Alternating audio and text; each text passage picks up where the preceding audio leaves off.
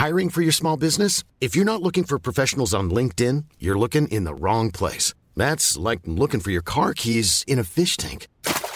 LinkedIn helps you hire professionals you can't find anywhere else, even those who aren't actively searching for a new job but might be open to the perfect role. In a given month, over 70% of LinkedIn users don't even visit other leading job sites. So start looking in the right place. With LinkedIn, you can hire professionals like a professional. Post your free job on linkedin.com slash people today.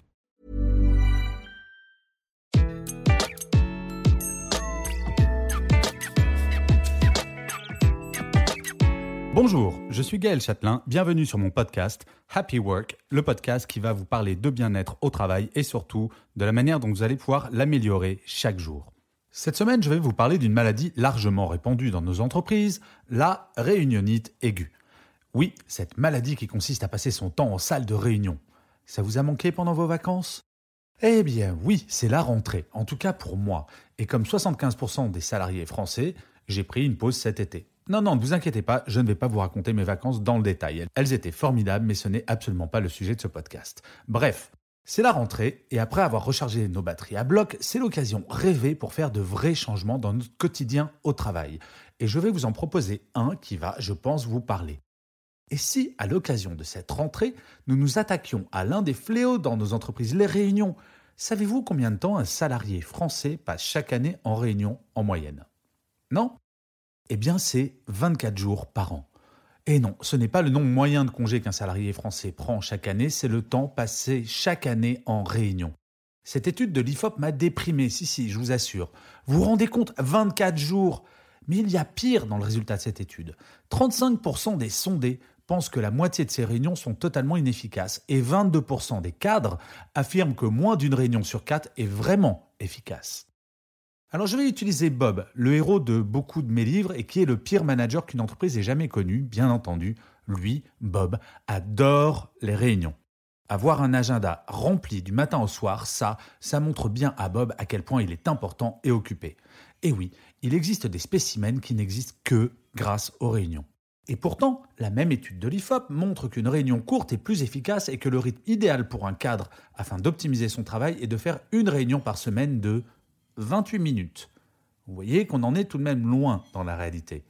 Le pic d'efficacité d'une réunion se situe à 45 minutes. Au-delà, c'est purement et simplement du temps perdu. Le niveau de concentration est totalement faible. Bob, lui, une réunion de moins de deux heures, il ne connaît pas. Comme d'habitude, il fait tout de travers, et faire tout de travers, cela tient en six points. Le premier point, Bob adore inviter des personnes sans vraiment se demander si elles seront utiles dans la réunion, mais uniquement en fonction des considérations hiérarchiques ou politiques.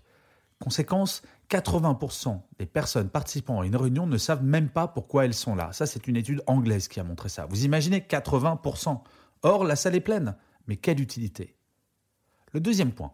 Bob n'envoie pas d'ordre du jour permettant aux personnes de préparer la réunion, voire de décliner l'invitation si elles voient qu'elles n'ont rien à y faire. Conséquence, il va perdre 10 minutes pour commencer à parler du véritable sujet de la réunion au lieu de rentrer dans le vif du sujet directement. J'ai rencontré le PDG d'un grand laboratoire pharmaceutique mondial qui m'a raconté une anecdote que j'ai adorée. Lorsqu'il a pris son poste, il a annoncé à tout le monde qu'il n'assisterait à aucune réunion dont l'ordre du jour n'aurait pas été envoyé à lui-même 24 heures avant la dite réunion. Il m'a raconté que cela a pris exactement 15 jours et quelques réunions auxquelles il n'est pas allé pour cette raison, pour que les comportements changent et que tout le monde prépare un ordre du jour.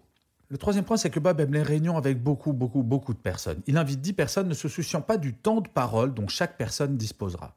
La conséquence, c'est qu'au-delà de 5 personnes dans une réunion, cela ressemble plus à un meeting qu'à un échange. En effet, au-delà de 5, le niveau d'écoute et le temps de parole de chacun sera extrêmement faible et ainsi les échanges n'existeront pas ou seront limités et il n'y aura aucune créativité.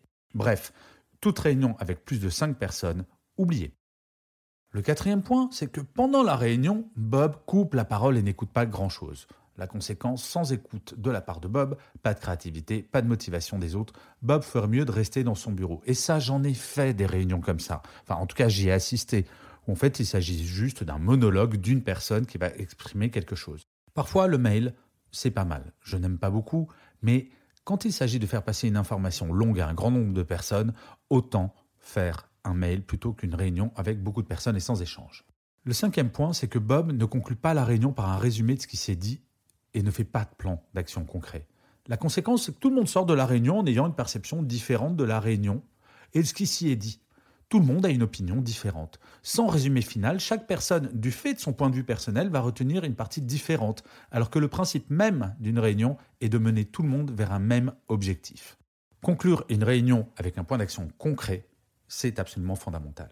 Le sixième et dernier point, c'est que Bob ne fait jamais de compte-rendu de réunion. La conséquence, quel que soit le niveau d'attention lors d'une réunion, un individu retiendra au maximum 50% de ce qui est dit. Sans compte-rendu, la probabilité que les personnes autour de la table fassent ce que Bob attend est quasiment nulle.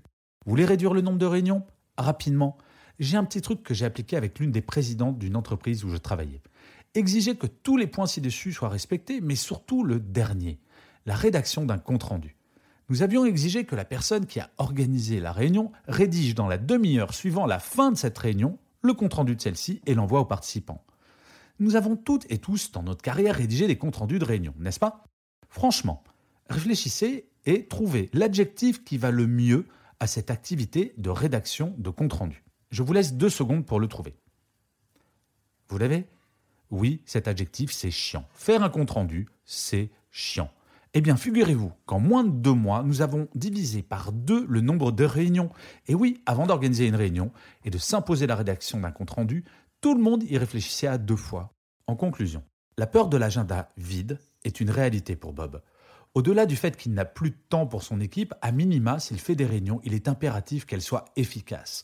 Mais, à mon sens, au maximum, un manager devrait avoir une seule réunion par jour. Au pire, une le matin et une l'après-midi et privilégier des méthodes de communication bilatérales en utilisant deux choses que l'on a parfois tendance à oublier. La première, c'est pieds, pour aller voir les personnes qui se trouvent souvent dans le bureau d'à côté. Et la deuxième ressource, le téléphone, histoire de se passer d'une réunion en organisant par exemple une conférence téléphonique qui généralement est beaucoup plus courte qu'une réunion physique. En réduisant le nombre de réunions à deux maximum par jour, au début, les managers qui adorent avoir des agendas pleins vont hyper angoisser.